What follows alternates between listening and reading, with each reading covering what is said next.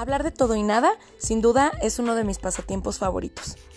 Poder aprender, conocer y explorar un tema me encanta. Conocer las experiencias de las personas, aprender a través de ellas o sentirme identificada es algo que creo que me retroalimenta muchísimo.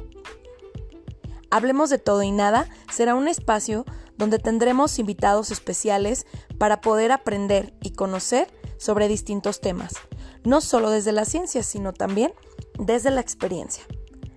Sean bienvenidos y bienvenidas. Yo soy Liz González y te invito a hablar de todo y nada conmigo.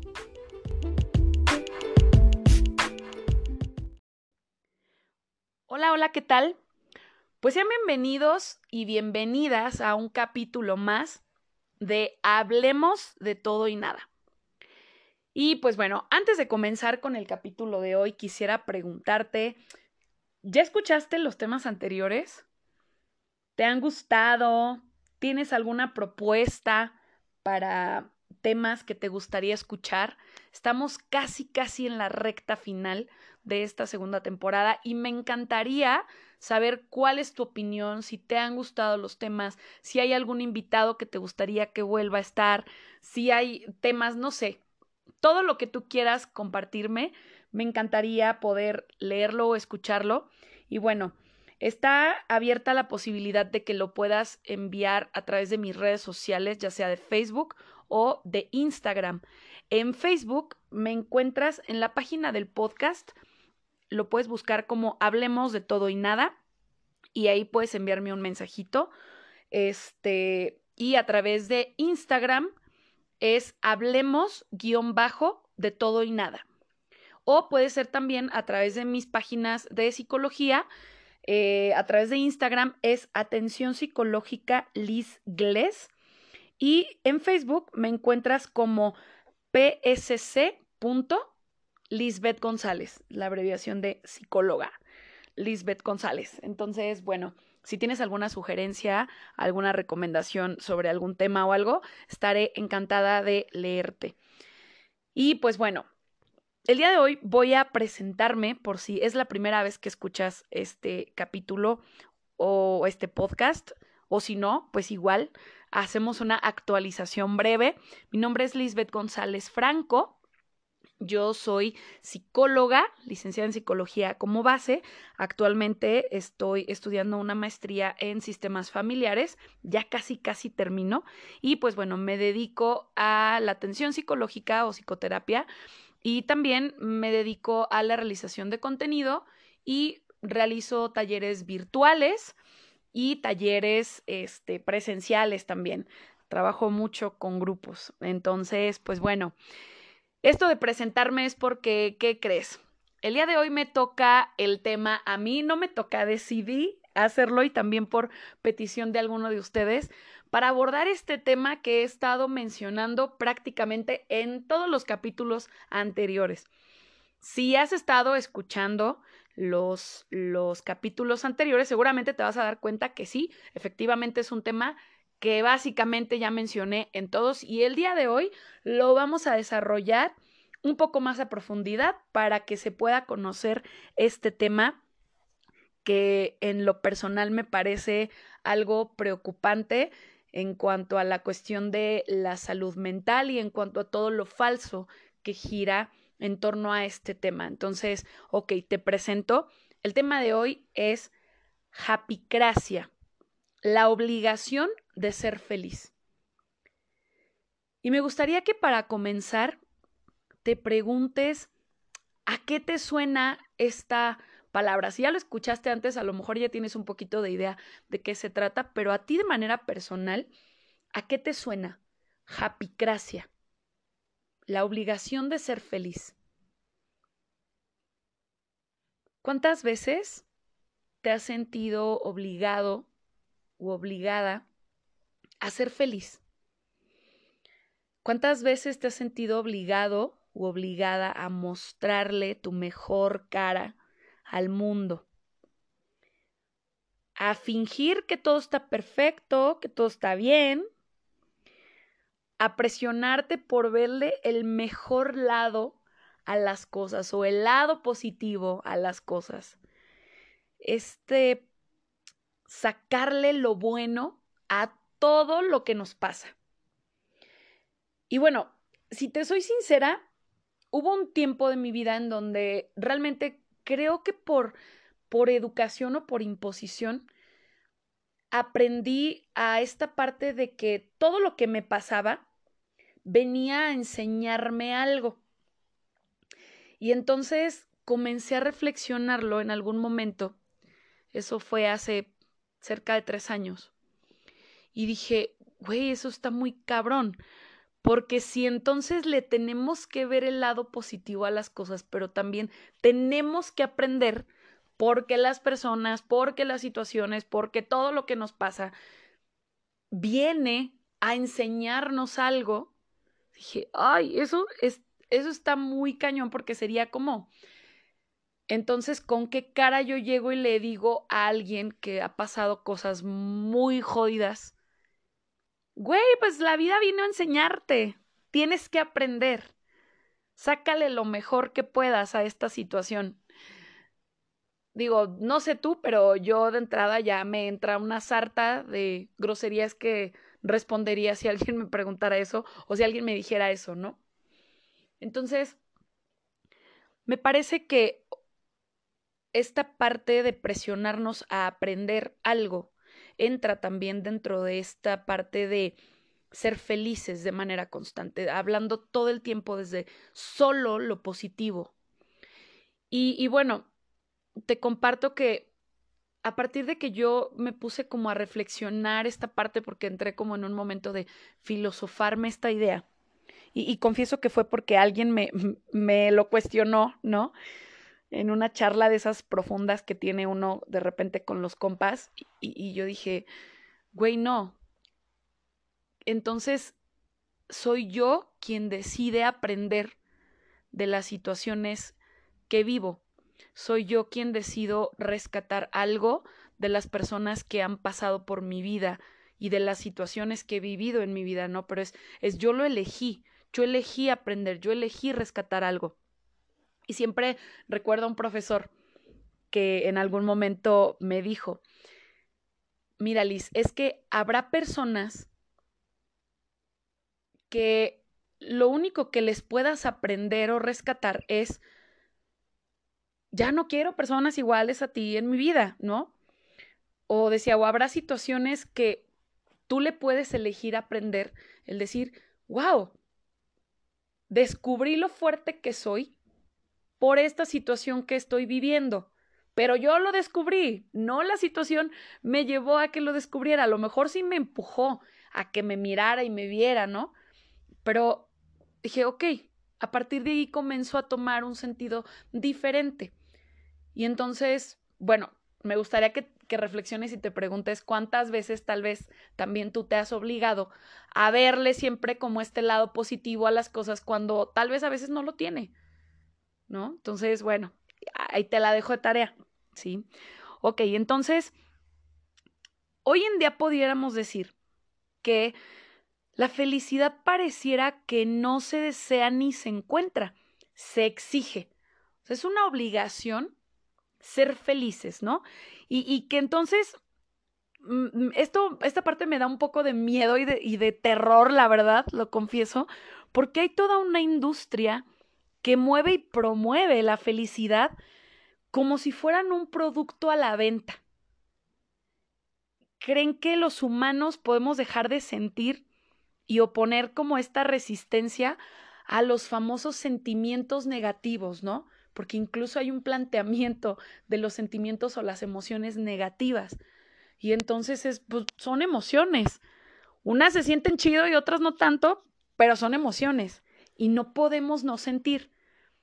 Pero hoy en día la industria vende esto como si fuera ir a comprar unas papitas a la tienda y las vimos en, en el anuncio, que ya poco y nada sale, ¿no? Pero bueno, es, es como, como ese famoso producto de belleza para las líneas de expresión y, y, rejuvenecernos, ¿no? O como este producto mágico que te promete que en un mes vas a bajar 10 kilos.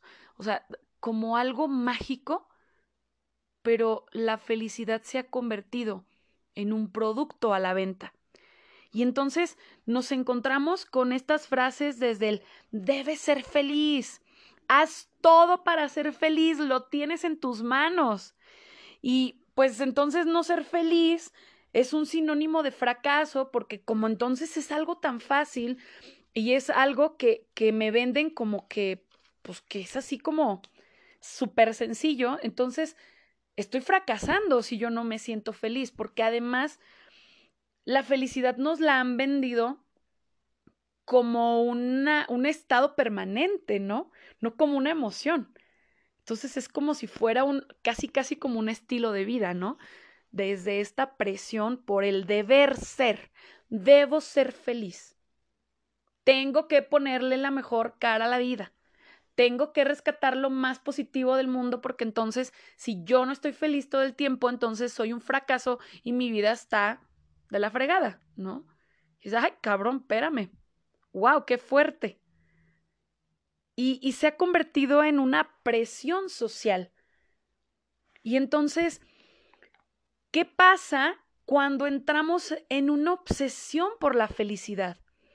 ¿Qué pasa cuando esta obsesión se mezcla con una necesidad de reconocimiento social? Porque además eso es algo que se ha mezclado como parte de la felicidad. Y entonces, si tú me apruebas, yo tengo derecho a ser feliz, pero si no me apruebas, voy a ser infeliz, porque lo chido es eh, estar bien con todo el mundo, ser aprobados por todo el mundo y que todo esté chingón, ¿no?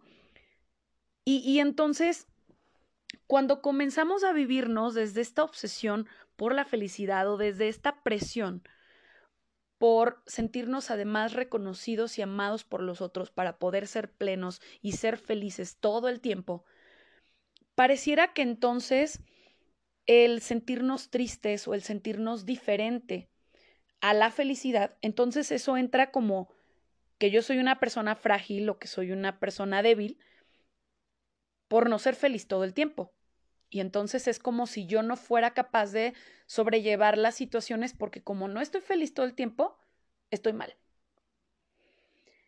Y no sé hasta dónde las grandes potencias este, quieren seguir vendiendo esto como, como este producto mágico, como, como este forzarte a ser feliz para que alcances el mayor éxito de la vida.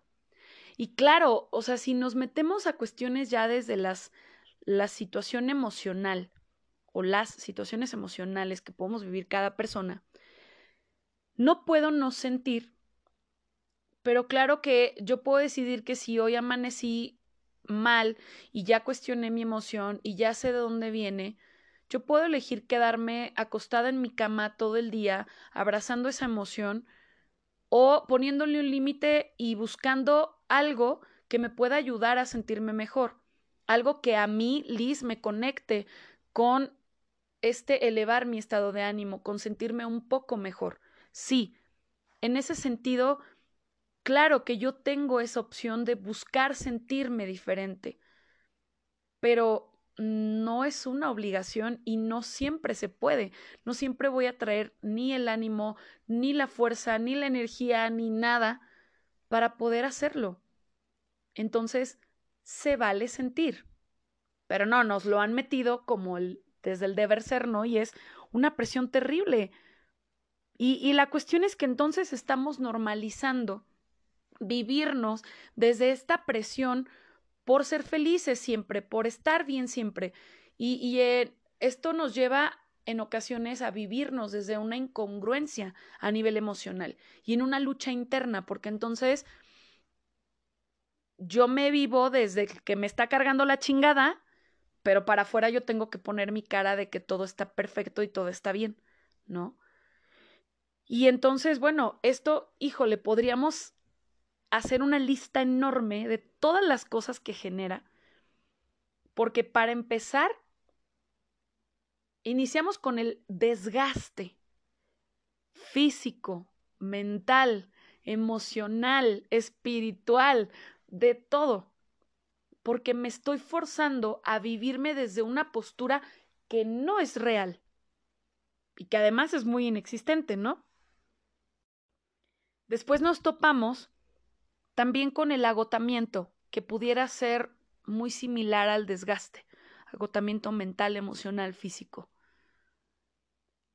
Y entramos en esta obligación aparente de fingir. Y entonces, claro, yo estoy de acuerdo que si yo estoy pasando por una situación difícil a nivel emocional, yo no voy a ir a, estar con mi cara de, de, chorro y sintiéndome culerísimo hacia afuera para que lo vean los demás y me pregunten si yo no lo quiero compartir, ¿no? Sin embargo, eso es diferente al decir, me vivo en una congruencia y a lo mejor yo siempre soy el alma de la fiesta y llego con todo el ánimo y tal vez hoy no lo traigo y hoy simplemente no tengo la energía para hacerlo y no lo hago. Pero no, le entramos al rol de me está cargando, pero entonces yo como siempre soy el alma de la fiesta, yo tengo que llegar a ser el ambiente y esta persona alegre y divertida que siempre soy, ¿no? Y pues no va por ahí. Después viene lo que te mencionaba hace un momento, el deseo de no sentir. Y que incluso eso se ha vuelto demasiado común en los procesos de terapia, que llegan los consultantes y entonces cuando pregunto el motivo de consulta, en ocasiones he recibido la respuesta de quisiera no sentir quiero que me ayudes a no sentir. Y es, híjole, es ahí donde de verdad comienzo a dimensionar el problema tan grave que tenemos a raíz de toda esta japicracia, de todo este positivismo inexistente, imposible e inalcanzable. Porque entonces las personas ya llegamos a conectar con este deseo de no sentir y que es algo imposible.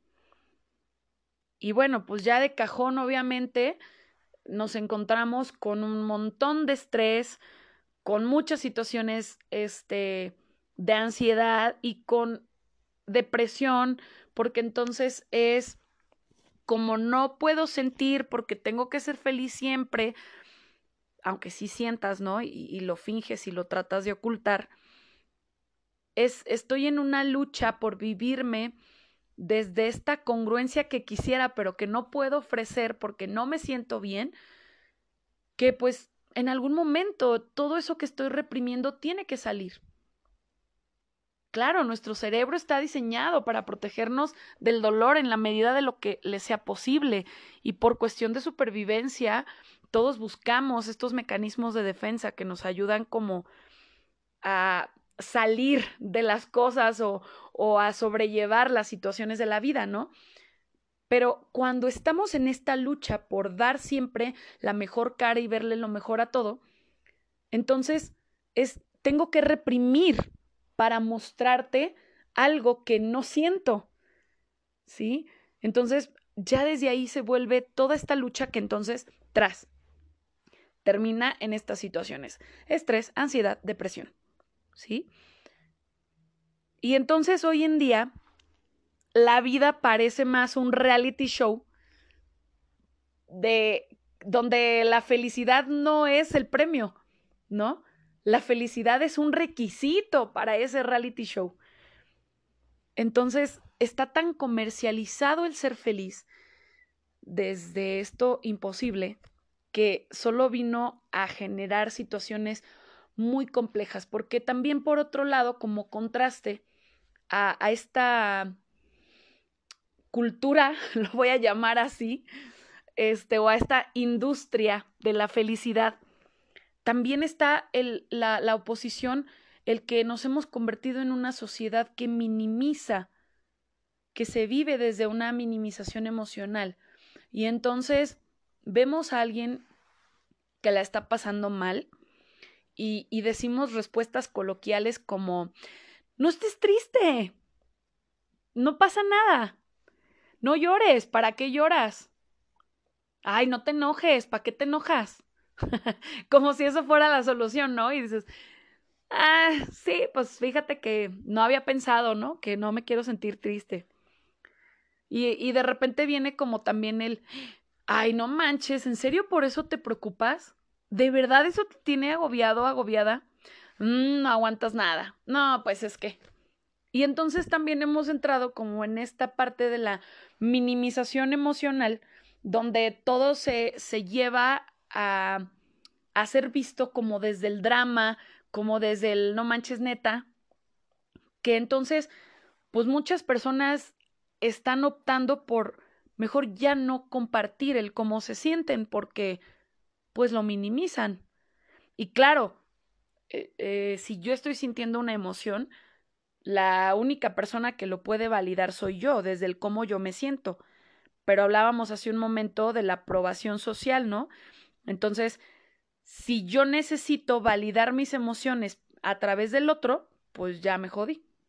Porque entonces yo no estoy dándole el valor que merece mi emoción y, y entonces si el otro me dice que no es válido y ya se la compré, pues entonces ahí se queda, ¿no? Y alguna vez una persona me dijo algo y lo quiero compartir, que dijo, si yo me estoy ahogando en un vaso de agua y para ti parece que es demasiado poco, es eh, son muchas groserías, ¿eh? Prepárense. es mi vaso, es mi perra agua, fue mi pinche gota y son mis malditas ganas de ahogarme. Dame chanza, déjame vivirlo. Entonces es, claro, porque si para el otro es un vaso de agua, porque no lo entiende, porque no es empático, porque no lo ha vivido, porque no logra dimensionarlo, le cuesta por lo menos intentar ponerse en mis zapatos, pues para el otro tal vez voy a ser dramática y escandalosa y exagerada. Pero ese es asunto del otro, no mío. Y entonces a veces entramos en esa lucha de ya nos cuestionamos. Ay, bueno, pero ¿y si sí estoy exagerando? Como hablábamos eh, en la primera temporada en el capítulo de la ansiedad, ¿no? Nadie comprende la ansiedad hasta que la vive, igual la depresión, ¿no? igual cualquier situación, igual cualquier emoción. Yo puedo tratar de entender lo que vive el otro, pero no voy a tener ni idea de cómo lo está viviendo verdaderamente porque no soy él, no soy ella. Entonces, ok, desde ahí también es importante, o a mí me parece importante, que como sociedad trabajemos en, en dejar esta, esta minimización emocional y comenzar a aprender a validar nuestras emociones, pero también las emociones del otro. Y de verdad, me da mucho miedo pensar en esto como una industria, o sea, pensar que de verdad hay toda una industria detrás de, de toda esta japicracia, de todo este positivismo falso e inexistente. Incluso como dato, me metí a Google a buscar la palabra felicidad y me aparecieron como 3.000 resultados de libros de autoayuda para esta búsqueda de la felicidad. De verdad se me erizó la piel, porque vuelvo al punto, se está vendiendo literalmente. O sea, nos venden la felicidad en libros, en frascos, en chochitos, en este medicamento, en eh, sesiones de, de, coaching para ser felices. Y ojo, no tengo nada en contra de los coaches, pero creo que todo tiene límites y que cuando se hace desde una manera eh, desfasada o irreal, entonces me parece que para nada es ético, ¿no? Entonces, ok, entramos a toda esta parte y entonces este positivismo falso e inexistente pareciera que entonces es real y que se debe vivir así y que además si no eres feliz es por tu culpa porque es como como decían a veces de, de, la cuestión económica, ¿no? Es que el que es pobre es pobre porque quiere serlo, ¿no? Y entonces es acá, el que no es feliz no es feliz porque no quiere ser feliz, es tu responsabilidad no ser feliz todo el tiempo. Y entonces, los humanos estamos buscando esa felicidad, pero hay que entender que la felicidad es una emoción. es un estado temporal, no es un estado definitivo. Entonces, yo puedo tener momentos de felicidad, momentos de plenitud, momentos de tristeza, momentos de enojo, momentos de ira, momentos de, de, no sé, de añoranzas, momentos de desesperación, de frustración, pero son momentos, porque la felicidad es una emoción, no un estado. Y entonces esta industria de la famosa happycracia y de esta felicidad plena y, y así como absoluta, nos vende esos famosos resultados garantizados, como, como las pastillas eh, que les decía hace rato para bajar 10 kilos en un mes, ¿no? Así, con resultados garantizados. Pero no nos ponemos a pensar que entonces esas pastillas, si de verdad me van a bajar 10 kilos en un mes, me van a descompensar cañón, porque entonces eso ni siquiera es saludable. Pero en cuestión a la felicidad, tampoco lo cuestionamos. Tampoco nos cuestionamos que nos están vendiendo un producto, un libro, un, una, una sesión este, de coaching o lo que sea, como algo absolutista, como, güey, haz esto y vas a encontrar la felicidad plena, ¿no? Entonces e, e, se vuelve ahí ese choque porque entonces pareciera ser una receta. Le pones dos tazas de agua, una pizca de sal, calientas el agua por 15 minutos y luego le echas este los demás ingredientes, los meneas, los dejas a fuego lento y ya está, ¿no? Entonces es, o sea, pareciera que eso es la felicidad. Te levantas, piensa positivo, vive positivo, vibra positivo y todo va a ser positivo. Ah, bueno, pues qué fácil, ¿no? Qué fácil, qué sencillo. Y entonces eso de hay que vibrar alto y hay que, este, ponerle la mejor cara a la vida, que eso, ay, ¿cómo lo digo? Ya me caché diciéndolo todo el tiempo, pero es una frase que, ay, me, me, me molesta y la traigo atravesada, ¿no? Pero es, ah, entonces esa es mi receta mágica. Y si yo me desperté de una manera diferente, entonces lo único que tengo que hacer es pensar positivo y ser feliz. Ah, ok, pero nadie me enseña a que me pregunte por qué me sentí hoy así. Porque hoy mi estado de ánimo es diferente al de ayer. ¿Qué sucedió? Que mi cuerpo está generando sensaciones a través de mis emociones y que se siente distinto para poder identificarlo y ver si puedo hacer algo para sentirme mejor o si no, y lo quiero dejar y me quiero dejar sentir. Ah, no, es solo como este cambio inmediato, como nomás dale la vuelta y ya, ¿no? Entonces, pareciera que nos venden esto como desde un modelo simplista aparentemente, ¿no? Como súper simple, súper fácil, nomás es que quiera ser feliz y todo va a estar chingón. ¿No? Y entonces esto nos lleva a conectarnos con esta búsqueda obsesiva de la felicidad. Pero además también aprendimos a que esa felicidad tiene que venir de afuera. Porque entonces mi pareja me hace feliz, mi trabajo me encanta, me hace feliz, mis amigos me hacen feliz, mis hijos me hacen feliz. Todo me hace feliz. Y es, no. Por responsabilidad afectiva, me corresponde aprender a conectarme con esa felicidad. No a ser feliz, claro, porque no me voy a obligar, ya lo dije, ¿no? Todo el tiempo. Entonces, claro, podemos aprender a disfrutar de las cosas, podemos aprender a conectarnos desde la simpleza de lo que tenemos a nuestro alcance, aprender a disfrutar de estar con los nuestros, aprender a disfrutar del despertar cada día. Puedo aprender, pero no estoy obligado a. Entonces, ok, me gustaría que comiences a reflexionar desde ti cuántas veces te has obligado a sentirte feliz. ¿Cuál es la forma en la que tú buscas la felicidad? Y bueno, también preguntarte si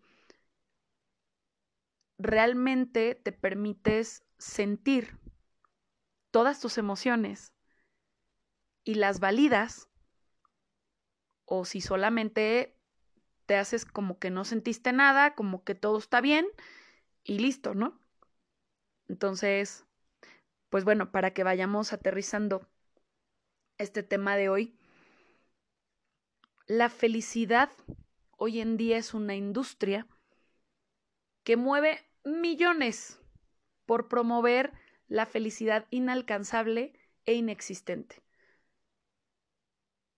Entonces, te invitaría a que comiences por ti primero, validando tus emociones, permitiéndote sentir, eligiendo aprender lo que quieras aprender de las situaciones, de las personas, pero sin este forzarte a ser feliz siempre, sin este forzarte a darle siempre lo mejor de lo mejor al mundo, viviéndote desde una lucha para mostrar algo que no es real. Puedes encontrar la felicidad en lo que tú quieras encontrarla. Y si a mí me hace feliz llegar y sentarme en la banqueta y comerme una paleta o tomarme una caguama, pues eso es lo que me conecta.